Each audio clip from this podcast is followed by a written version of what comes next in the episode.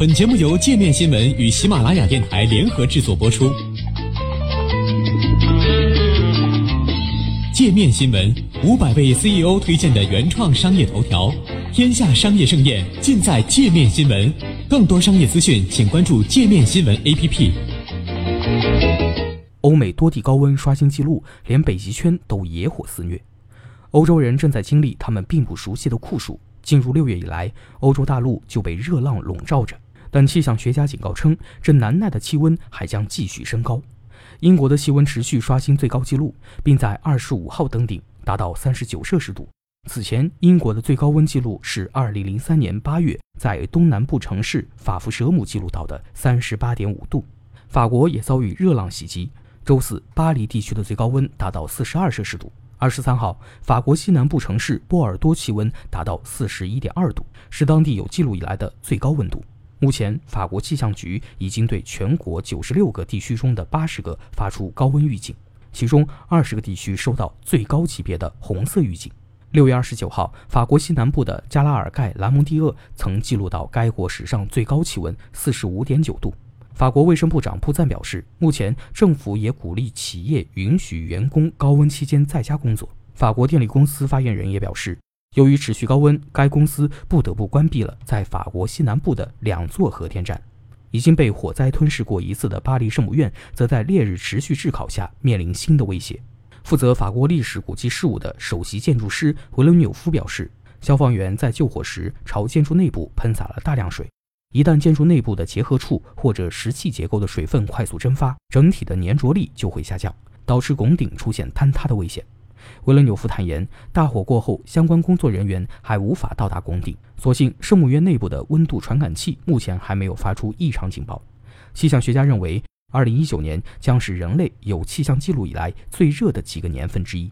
世界气象组织预测，最近五年会是有史以来最热的五年，这已经是他们连续第三年做此预测。此前，全球平均温度最高的五年分别是2016年、2015年、2017年、2014年和2018年。面对今年的热浪，就连北极圈以内的地区也没能逃过一劫。六月以来，哥白尼气候变化服务已经在北极圈内检测到上百起野火，连科学家都将其称为前所未见。世界气象组织发言人纳里斯表示，部分火灾的过火面积相当于十万个足球场那么大。加拿大阿尔伯塔的一场火灾范围甚至超过了三十万个足球场面积的总和。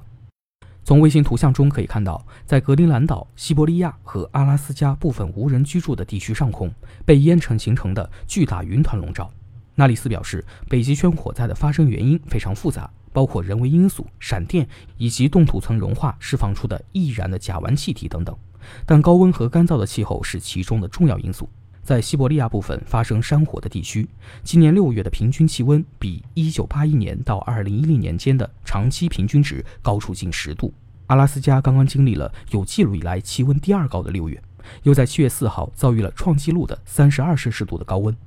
纳里斯同时指出，阿拉斯加等地的原始环境对全球变暖尤其敏感，升温速度比地球其他地区更快，火灾烟尘中的颗粒可能会落到冰雪上。使得本应反射阳光的冰雪转而吸收太阳的热量，加速北极圈的升温。火灾还会导致冻土层的融化，释放出同为温室气体的甲烷，而火灾本身又会排放大量温室气体，加剧全球的气候危机。今年六月，北极圈火灾共向大气中释放了五千万吨的二氧化碳，相当于瑞典全国一年的二氧化碳排放量，超过了北极圈过去九年来六月温室气体排放量的总和。欧洲热浪的罪魁祸首就是强劲的暖性高气压带作用下形成的气流流动，高压势力带动来自撒哈拉沙漠的干热空气北移，把大西洋上空更为凉爽湿润的空气阻挡在海岸线上。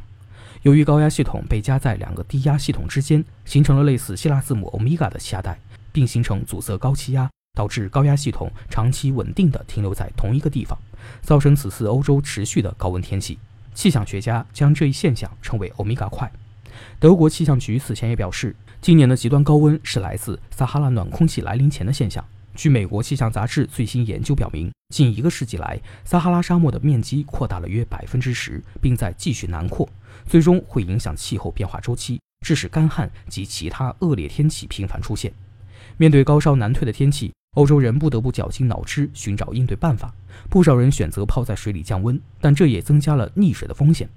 伦敦警方周三表示，在泰晤士河发现一具男性尸体，另外还有两人也在游泳时失踪。六月底，法国一周内因溺水死亡的人数就达到了四十人。